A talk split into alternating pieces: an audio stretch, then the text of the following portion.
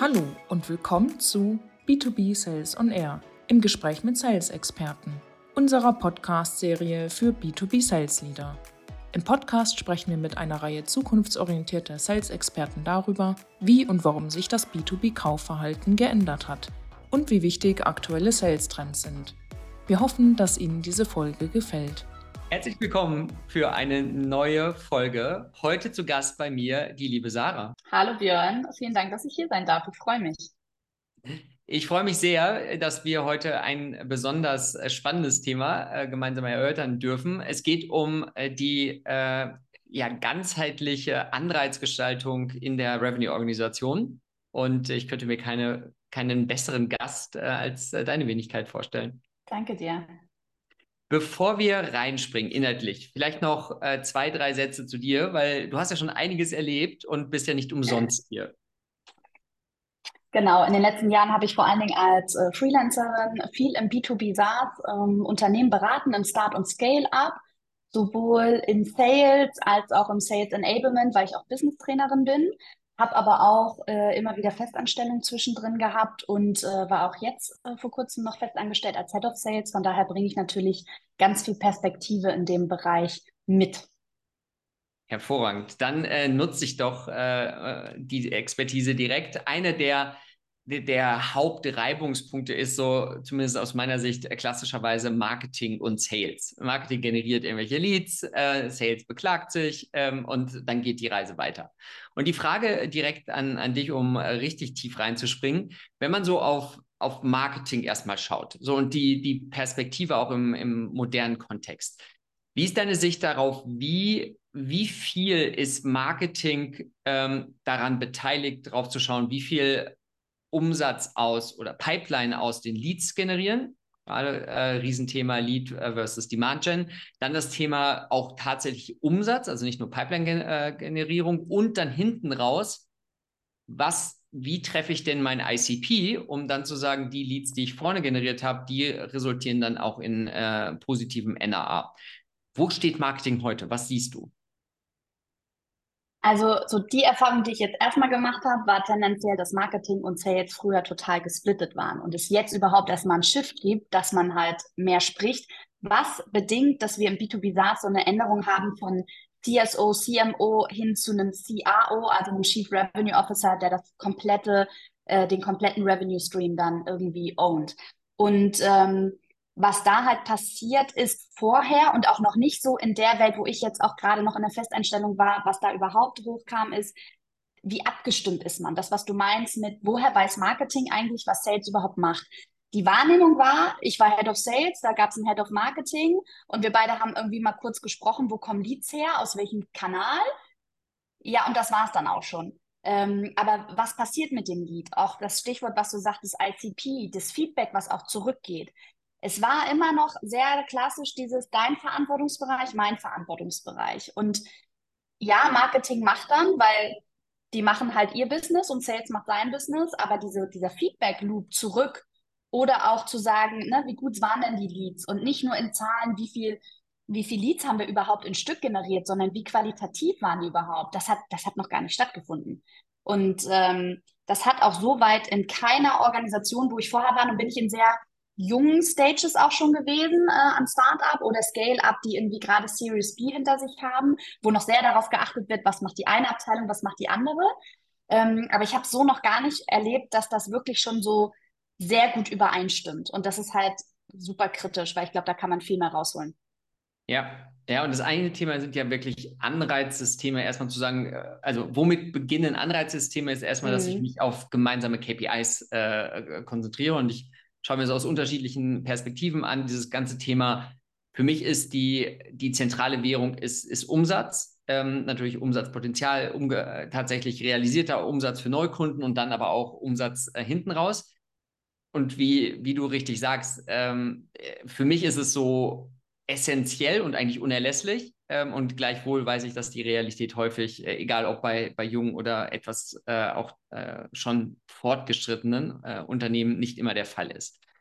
Jetzt ähm, haben wir uns ein besonders spannendes und herausforderndes Thema. Ich weiß, das äh, kann auch sehr äh, ich bin sehr, sehr gespannt, wie provokant äh, wir das machen. Es geht um, um das liebe Geld. So, wenn ich jetzt sage, eigentlich macht das total viel Sinn, und nicht nur eigentlich, sondern es ist essentiell. Jetzt äh, kommen wir beide aus einer, aus einer Sales-Welt, wo sehr ähm, individuell äh, provisioniert wird, wo auch, wenn ich mir so die Revenue-Organisation anschaue, Marketing bekommt ein Fixgehalt, Sales bekommt ein Fix äh, und einen teilweise exorbitanten ja. variablen Anteil und Customer Success bekommt vielleicht ein bisschen. Wie ist da die Sicht? Wo, wo, was siehst du, was ist Standard und was ist vielleicht so das, äh, was sich auch da mehr und mehr entwickelt? Mhm. Also das, was Standard ist, ist äh, ja Marketing, Sales, Customer Success erstmal komplett voneinander losgelöst. Ne? Das sind drei Departments, die werden vielleicht noch durch einen VP oder einen C-Level zusammen jetzt irgendwie gefasst in einem, in einem ähm, Zuständigkeitsbereich oder mit einem Direct Report zu dem C-Level aber komplett getrennt vergütet, komplett. Und ähm, was ich aber auch, was dazu, glaube ich, wichtig ist, ist, dass auch das Wissen halt komplett getrennt wird. Und ich finde, es liegt halt schon daran, dass das, das Marketing, das sind halt die Kreativen, das sind halt die Marketingleute, aber das, was die machen, ist halt total viel Sales an sich, um für Sales auch Sachen reinzuholen. Das heißt, mir fehlt da schon total die Brille von Sales. Und wenn man dann mit seinem Sales-Ansatz kommt, und wir kann ja nur aus meiner Rolle auch als Head of Sales sprechen, habe ich oft auch die Erfahrung gemacht, so, ne, wir sind hier die Marketing-Profis, lass du mal sein. Aber von ICP, Persona, über, ne, wie gehen wir überhaupt auf den Kunden zu und dass vielleicht Facebook-Ads schalten nicht sinnvoll ist, wenn wir im Handwerk unterwegs sind oder andersrum, ähm, wir irgendwo auf Instagram posten, aber eigentlich auf LinkedIn unterwegs sein müssten, dass darüber schon gar nicht nachgedacht wird. Das finde ich, das waren, waren so die größten Thematiken was gar nichts mit der Kompensation zu tun hat, sondern erstmal, wie arbeiten wir überhaupt miteinander und wer hat welchen, äh, welches Erfahrungslevel. Und dann auch zu Customer Success, auch nochmal komplett, wir sind dann die, die sich um die Bestandskunden kümmern. Ja, aber ihr wollt die ja auch weiterentwickeln, halten, den Churn reduzieren.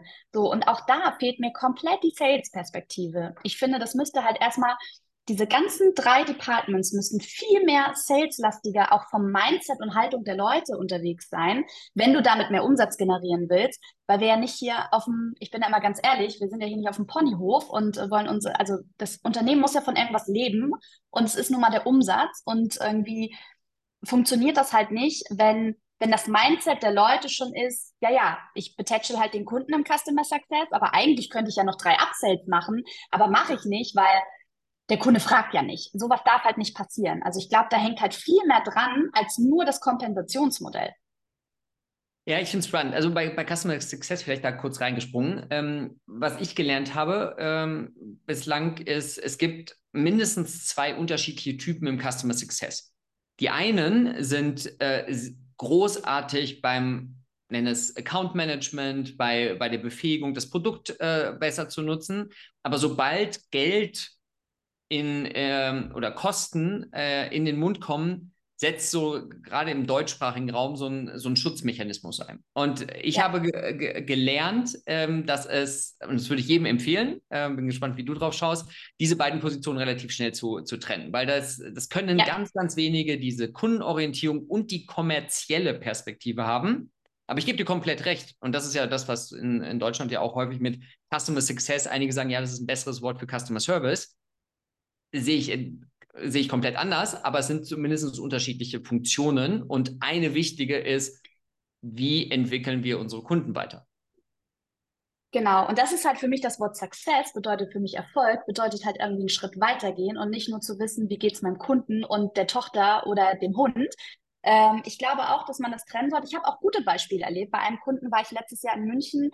Die haben quasi den Customer Success, Onboarding, Support wirklich gelagert auf ich, ähm, ich betreue meinen Kunden, nutzt er die Software überhaupt so, wie er sie nutzen soll? Und dann dieses Thema Growth und Expansion durch jemand, der dann wirklich den Upsell und nochmal mehr Lizenzen, so das irgendwie zu trennen, macht auf jeden Fall Sinn. Und dann brauchst du auch wieder jemand, der doch ein bisschen saliger unterwegs ist. Und jemand anders, das ist ja gut, dass da noch jemand ist, aber also ganz klar raus habe ich noch nie die Erfahrung gemacht, dass in Customer Success jemand ist, der auch super Sales denkt, der beide Perspektiven gut abdeckt. Ja, ich würde es okay. immer irgendwie trennen. Also klares Rollen, äh, äh Rollentrennung. Und jetzt, jetzt vielleicht mal, weil das ist ja spannend. Also wir sind uns, glaube ich, einig und du darfst mir gerne widersprechen. Also wenn ich mir anschaue, die ganze Revenue-Organisation, jede Person hat einen signifikanten Beitrag. Ähm, über das teilweise, äh, über die Haltung, das Mindset ähm, gibt es hier und da sicherlich noch, noch Verbesserungspotenzial. Aber wenn ich mir jetzt hinten mal Customer Success anschaue, wenn ich mir NRA, Net äh, äh, Revenue Retention Rate, anschaue, wachsen wir nettomäßig. Dann ist das ja das Zusammenspiel unterschiedlichster Faktoren. Und die große Frage, und da habe ich bislang wenig Best Practice gesehen, ähm, ist zu sagen, wie incentiviere ich denn das? Und beziehungsweise wie gestalte ich das, dass alle Stakeholder irgendwie auch ein, ein faires Verständnis haben, ne, monetär gewertschätzt zu werden? Mhm. Also ich glaube, man, also in meiner Welt kommt man über, bei Marketing und Customer Success in gewissen Rollen ja gar nicht um das Fixum und auch im Sales gar nicht um das Fixum drumherum. Das gibt es. Was ich mir halt vorstellen könnte, ich aber auch noch nicht erlebt habe und auch noch nie ausgearbeitet habe, aber was mein Ansatz wäre, ist auf jeden Fall zu sagen, erstmal müssen alle wissen, wir sprechen von denselben KPIs. Also es muss schon erstmal überhaupt ein Meeting für die Transparenz geben, über welche KPIs unterhalten wir uns im Revenue-Bereich. Und wenn dann gewisse Sachen irgendwie wichtig sind, wie New ARR, ähm, wie irgendwie auch nachher Churn, alleine zu wissen, wie teuer ist es eigentlich, einen Kunden zu verlieren, wenn wir eigentlich wachsen wollen. Ne? Ähm, was können wir überhaupt tun? Und dann vielleicht zu sagen, man macht eine Art ähm, für den Vertrieb sowieso, die haben ihre, ihre Bonuskomponente, äh, die kriegen ihre, ihre äh, Commission auf, auf in Prozent, was auch immer, aber dann vielleicht zu sagen, okay, wenn ein gewisser Anteil aus Marketing kommt oder auch zu Customer Success, dass man das halt einfach prozentual bewertet und eine Art eine Art Budgettopf hat, um das so zu kompensieren, dass das als Team auch zählt, dass dieser ganze Revenue-Bereich sich als Team sieht, um den Umsatz zu hebeln. Und dann müsste man sich halt anschauen, wie viel davon könnte man abgeben. Ähm, aber ich glaube, das macht halt am meisten Sinn, ähm, das irgendwie so auszuschütten. Vielleicht ist ja auch nicht immer Kompensation das Richtige. Vielleicht sagt auch Marketing, wir wollen jetzt gar nicht unbedingt mehr Geld, wir haben ein gutes Fixum, wir wollen dafür irgendwie eine Fortbildung, dass man irgendwie darauf einzahlt, das, was ihr tut, ist super essentiell wichtig für, die, für den Umsatz und die KPIs, die wir uns festgesetzt haben. Und das ist davon das Schmankerl, was ihr irgendwie abbekommt. Mhm. Also wir, wir wissen ja beide um äh, die Theorie hinter Motivationssystem. Also ich finde es spannend zu sagen, gibt es, äh, wir haben da mal mit experimentiert, dass wir sagen, wir haben einen, einen gewissen Prozentsatz des Umsatzes über Zielerreichung ist in ein Party-Weiterbildungstopf reingegangen, wo wir quasi aus dem Team heraus quasi alles refinanziert haben. Ich fand es fand gut, erstmal so vom, vom Gedankengang. Ich gehe noch mal ein bisschen tiefer rein, weil ich, äh, weil es sind ja ganz unterschiedliche Charaktere, auch das durfte ich lernen. Ne? Also ja. wenn, du, wenn, du, sagst, ja. Marketing würde ich tendenziell sagen, ist auch, und es gibt ja immer noch eine externe Komponente, wie wird Marketing bezahlt, auch im, im externen Vergleich ist ein Fixum. Das hat eine gewisse Höhe, wenn ich sage, ich reduziere jetzt dein Fixum, sagen wir mal, um 20 Prozent, dafür bekommst du 20 Prozent an der Revenue-Organisation, müsste ich wahrscheinlich schon sehr stark argumentieren, warum ich erstmal 80 Prozent nur Fixum zahle.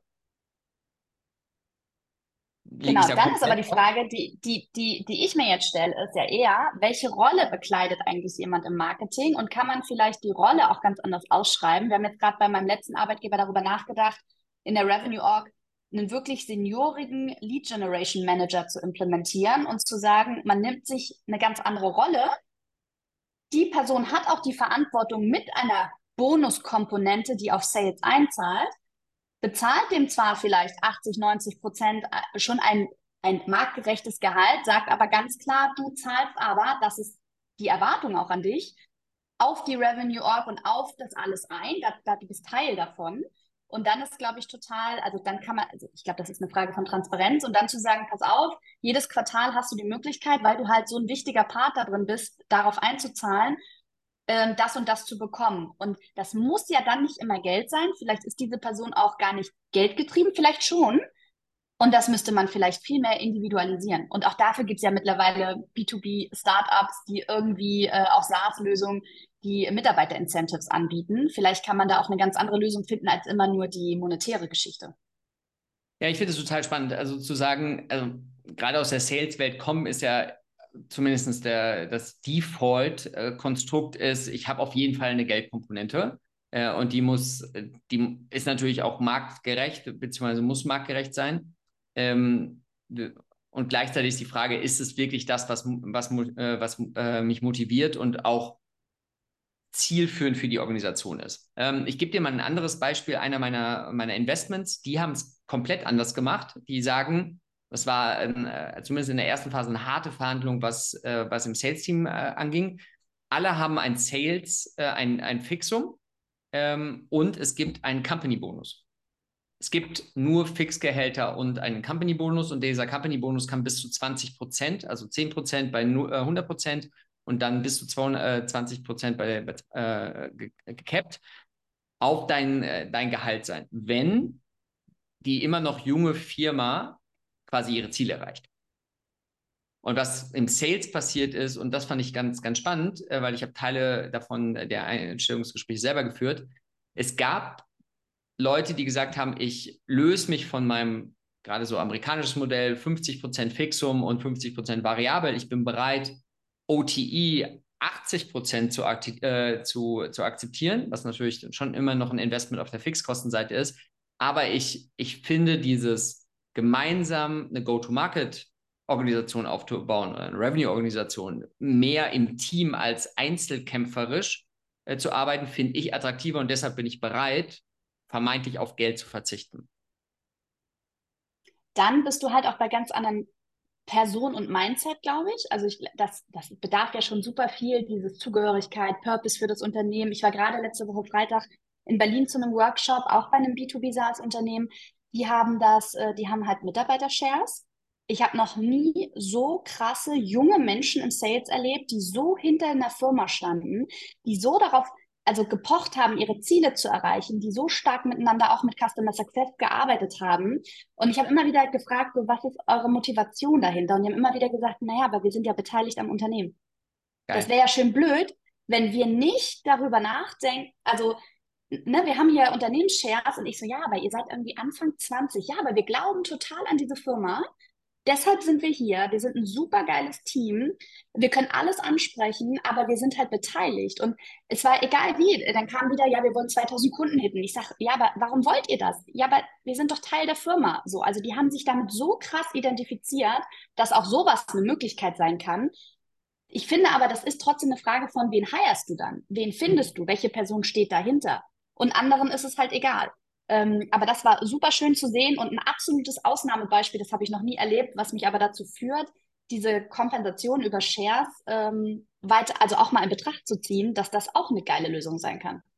Ja, es gibt ähm, hier in, äh, in der Schweiz gibt es äh, Frontify, die haben es geschafft, komplett ohne individuelle Sales Commission ähm, bis auf 10 Millionen ARA zu wachsen. Ähm, ähm, dann, kam, dann kamen andere Investoren rein, die haben es dann geändert, aber bis 10 Millionen gab es keine individuellen äh, Provisionen. Es war auch stark PLG, äh, aber nichtsdestotrotz gab es äh, Sales-Leute. Und ich habe den Gründer gefragt und habe gesagt, was, wie hast du es geschafft, dass Leute, weil 10 Millionen ARA ist schon irgendwie, es ist ja, schon, schon nicht ohne. ein signifikanter Meilenstein. Und er sagte, es geht um Kultur und Mindset, genau wie du, äh, wie du ja. beschreibst. Es sind Leute, die daran glauben, alles, was man so in der, in, im Modern Leadership hört, Purpose getrieben, äh, Zugehörigkeit, gemeinsam irgendwie an einer signifikanten Sache arbeiten, hat die dazu geführt, äh, auch persönliche Befindlichkeiten zurückzustellen und eine richtig geile Firma aufzubauen. Und die liegen auch, äh, das Unternehmen ist Superchat in Berlin und die liegen auch ah. mittlerweile bei 5 bis 6 ähm, Millionen New ARA. Und äh, das ist schon krass. Und die, die ackern dann auch richtig viel. Und das für so junge Menschen, ne? weil überall hört man dann so Generation Z und sind ja gar nicht so, so angetrieben. Habe ich überhaupt nicht so erlebt. Ganz, also großes Kino. Ich bin immer noch ganz gehypt, weil das nun erst am Freitag war. Ähm, fand, ich, fand ich spitzenmäßig. Und wenn man das halt machen kann, ich meine, ich habe das auch schon gehört, ne, dass es immer mehr wird mit den Shares und das Unternehmen die Mitarbeiter beteiligen. Ähm, und das hat dann aber ja gar nichts mit der Revenue Org an sich zu tun. Da geht es ja um alle in der Firma. Genau, das wäre so ähm, äh, die nächste Frage. Wenn wir solche, solche äh, Modelle fahren, wo hört, wo hört Erfolgsbeteiligung auf? Ähm, und oder wo sollte sie aufhören? Ähm, und du hast es ja so ein bisschen schon, schon, schon die richtige Frage gestellt. Am Ende des Tages sind alle ähm, daran beteiligt. Klar, in direkter und indirekter, aber sind alle beteiligt. Genau. Nochmal eine Frage dazu: Sind alle über ähm, Employee Shares ähm, beteiligt? Weil ich ja. Es... Okay. Ja, genau. Es, Bei denen alle. Wenn, wenn wir, wenn wir da noch, noch weitergehen, ich weiß nicht, ob du, äh, der geschätzte Maxim äh, Markert hat mich auf Corporate Rebels aus den Niederlanden äh, hingewiesen. Ich weiß nicht, kennst du die? Nee. Die ähm, sind ehemalige, dann irgendwann frustrierte Berater gewesen, die ihren Job gekündigt haben, die 150, über 150 Firmen weltweit angeschaut haben, zu sagen, die außerordentlich oder mit moderneren Strukturen ähm, arbeiten. Und äh, man, man, kennt einige davon und einige, ganz, ganz viele Hidden Champion, aber sie haben ganz viel gemeinsam und das ist das, was du auch äh, sagst. Die haben eine, also neben flachen Hierarchien ist eine hohe Identifikation mit dem Unternehmen und es ist radikale Transparenz äh, dabei. Das fand ich auch äh, spannend. Und dann sind wir wieder beim, beim Thema von vorhin. Wie kann ich denn insgesamt Anreize oder Anreize sicherstellen und auf die richtigen Zahlen schauen lassen. Das ist, wenn ich dort, wenn ich keine Silos habe, sondern allen Leuten zeige, das passiert in der Pipeline, das passiert im Churn, das passiert im Revenue, um informierten, ausgebildeten, smarten Leuten die Chance geben, selber Lösungswege zu finden. Ja, und das ist, ich glaube, das ist ein Riesenthema. Ne? Das ist einmal dieses Thema Vertrauen und auch Zutrauen und den Menschen halt auch ein paar Informationen geben, weil es kommt, habe ich auch oft die Feststellung gemacht oder die Erfahrung, dass dann C-Level sagt, ah, das sind viel zu viele Informationen, können wir gar nicht, können wir gar nicht teilen, wo ich mir denke, doch, man sollte wenigstens die Plattform bieten. Nicht jeder hat das Verständnis dafür. Nicht jeder sitzt im Management. Nicht jeder braucht das in einem gewissen Umfang. Aber wenn eine Plattform da ist, um das einfach mal runterzubrechen fürs Team, um eine gewisse Transparenz reinzubringen, ist das, also da fühlt man sich ja auch viel ernster genommen. Ne? Also das ist auch nie mit Kindern. Wenn Kinder irgendwie alles irgendwie erstmal machen und wie Erwachsene behandelt werden, dann fühlen sie sich halt auch ernst genommen. Und das fehlt ja schon ganz oft. Und tut mir leid, aber da fängt es halt wieder bei irgendwie Culture an und wie, wie will ich mein Team aufbauen und welches Management habe ich und wie möchte ich mein Team führen. Ja, und das ist, glaube ich, auch, ich äh, äh habe schon so vor meinem geistigen Auge, wir könnten wahrscheinlich Stunden drüber sprechen, äh, aber die, die Zeit ist begrenzt. Aber ich finde, das ist so die Essenz für mich, weil äh, Alignment, Haken dran. Aber die, die ja. Grundsatzdiskussion ist, glaube ich, bin ich eher immer noch auf dem Thema Command and Control. Also schaue ich irgendwie, dass ich funktional das optimiere, was auch immer das bedeutet. Äh, das kann ich, ja, kann ich auch ein bisschen moderner und ein bisschen weitermachen. Oder mhm. gehe ich aber eher in radikal andere Modelle mit einer sehr hohen Eigenverantwortung, mit einer, mit äh, Unternehmensshares, mit gemeinsamen Company-Bonus, ähm, um zu sagen, wir sind wirklich, das ist nicht irgendwie eine Spinnerei, sondern es sind äh, herausragend erfolgreiche Unternehmen mit einer wo wir gemeinsam auf Ziele ambitioniert hin, hinwirken und jeder bekommt davon äh, einen Anteil. Genau, und nicht, ne, vielleicht auch nochmal als einen interessanten Case, weil es halt auch schon, ähm, weil ich auch eine Freundin habe, die ein Unternehmen hat mit, ähm, mit Mitarbeiter-Incentives, auch zu sagen, nicht jeder ist monetär getrieben, da schon mal anzufangen und zu sagen, okay, was braucht die Arbeitswelt von morgen, was brauchen die jungen Menschen, was brauchen aber auch noch die älteren Generationen und da halt individueller mit umzugehen und nicht halt alles so zu pauschalisieren, weil ich glaube, damit tun wir uns alle gar keinen Gefallen, weil der eine braucht vielleicht einen Tag mehr Urlaub mit der Familie und der nächste möchte irgendwie doch seinen Obstkorb, was auch immer. Ähm, ich glaube, das, das sollten wir halt nutzen, diese Möglichkeiten, die wir mittlerweile haben. Ja, und, und dazu er, erweitert ist, ist für mich, und ich merke es in so vielen Diskussionen, es ist halt so wichtig, klar zu sein, welche Persönlichkeiten passen in dieses Konstrukt. Weil wenn ich jetzt nochmal kurz äh, klischeehaft über Sales-Mitarbeitende spreche, die sehr stark monetär, und das ist absolut legitim, ähm, wissen wir auch, äh, was für Motive darauf einzahlen. Aber wenn diese Personen immer noch dieses Verständnis haben oder dieses Bedürfnis haben, dann, äh, dann muss ich in, dann muss ich dementsprechend auch organisatorisch und Anreizsysteme in dieser Liga spielen. Und gleichwohl gibt es, und ich sehe auch mehr und mehr Beispiele, wo ich komplett andere Anreizsysteme und Belohnungssysteme etabliere, ähm, ohne primär den, den monetären Fokus zu haben. Und das ist ja noch das Schöne im Sales. Ich finde ja, da ist die Führung halt noch so richtig einfach. Wenn jemand so richtig gut monetär getrieben ist, ne, also dann irgendwie dann auch so anzureizen, dass die Person sich auch austoben kann und dann auch dafür belohnt wird, dann macht das ja auch richtig Spaß. Deswegen finde ich auch, es ist ja kein No-Go, monetär getrieben zu sein, sondern ich finde, über Geld, ne, da muss man halt viel transparenter sein und wer da so getrieben ist, das ist total fein. Ähm, nur nicht jeder, im, wenn wir halt wieder von Revenue und End-to-End -End sprechen, glaube ich halt gerade das Marketing und Customer Success nicht so monetär getrieben sind wie der ein oder andere Vertriebler. Deshalb arbeitet man ja auch in den Rollen. Ja, und gleich, gleichzeitig auch das nur mein Learning.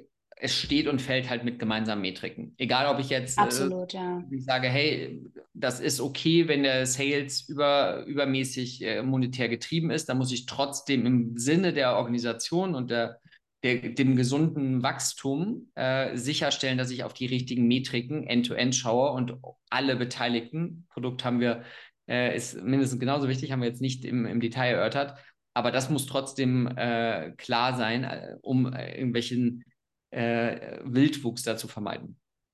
Auf jeden Fall. Das letzte Wort gehört dir. Gibt es irgendetwas, was wir in dem jetzt nochmal sukzessive Feedback und der Essenz des, der heutigen Folge äh, schon erwähnt haben? Gibt es noch irgendwas, was dir wichtig ist zum, zum Abschluss, liebe Sarah? Ähm, ich glaube, dass diese, diese Themen halt super also da sind und Leute darüber diskutieren. Ich glaube, es bedarf trotzdem noch viel mehr Aufklärung, auch gerade an Gründer und Managementteams, wie das gestaltet wird und da würde ich eher gerne die Frage zurückstellen, wie empfindest du das und ähm, was können wir eigentlich tun, um das noch transparenter und mehr zu unterstützen, dass diese Organisationen so aufgestellt werden? Hast du schön elegant den Ball zurückgespielt. Ähm, so, also das erste Thema ist, ähm, ich glaube, wichtig ist äh, End-to-End Messung von tatsächlich, was passiert da, also entlang der kompletten Buyer Journey, weil da, da sehe ich mhm. äh, auch in, in schon weiteren Firmen, Series B und weiter, End-to-End-Verständnis der Customer Journey, äh, zahlengetrieben, Segmente rauf und runter, häufig nicht. Oder es gibt die Information aber nur sehr, sehr wenigen im Unternehmen. Damit, äh, das ist das Erste. Ähm, und das Zweite ist aber auch ähm, schon sich sehr genau zu überlegen, was für eine Kultur möchte ich haben. Auch da gibt es passable äh, Statistiken zu. Ich kann in dem Venture-Back-Bereich über Individualprovisionen und äh, hohe Gehälter schneller wachsen. Ähm, ob das jetzt nachhaltig ist und man sieht es ja auch bei, bei Bootstrapped-Unternehmen, äh, die, die viel kosteneffizienter arbeiten. Das ist, glaube ich, nochmal auch für FounderInnen und Revenue-Leader eine Grundsatzentscheidung, die muss man halt sehr früh treffen. Was für eine Kultur, was für ein Mindset, was für ein Miteinander möchte ich haben, ähm, weil dann die Anreizsysteme gegebenenfalls komplett anders aussehen. Mhm. Und das ist halt spannend, finde ich, das halt mitzugestalten, da auch irgendwie Aufklärungsarbeit mitzuleisten, gerade so als Freelancer in dem Bereich, wo wir auch unterwegs sind, ähm, weil viele das einfach gar nicht wissen. Und äh, ich glaube, das macht es ja auch dann irgendwie so spannend in unseren Rollen, das Absolut. wieder mitzunehmen. Ja. Dazu passend, letzte Frage. Wer mit dir in Kontakt treten möchte, die, äh, die Zuhörer kennen mich zumindest an äh, höhere Chancen, mich schon mal getroffen zu haben äh, hier in diesem Podcast. Wie kann man dich am besten erreichen? Also am besten geht auf jeden Fall über LinkedIn, aber auch über E-Mail sarah at growtogether.de. Aber LinkedIn bin ich auch viel vertreten und äh, antworte dort auch äh, relativ schnell und bin da immer sehr hinterher. Hervorragend. Dann ganz, ganz herzlichen Dank für, für deine Zeit, Sarah. Es war wie immer sehr, sehr kurzweilig und wissensreich. Danke. Bis dahin. Ciao, ciao. Sehr gerne. Danke dir.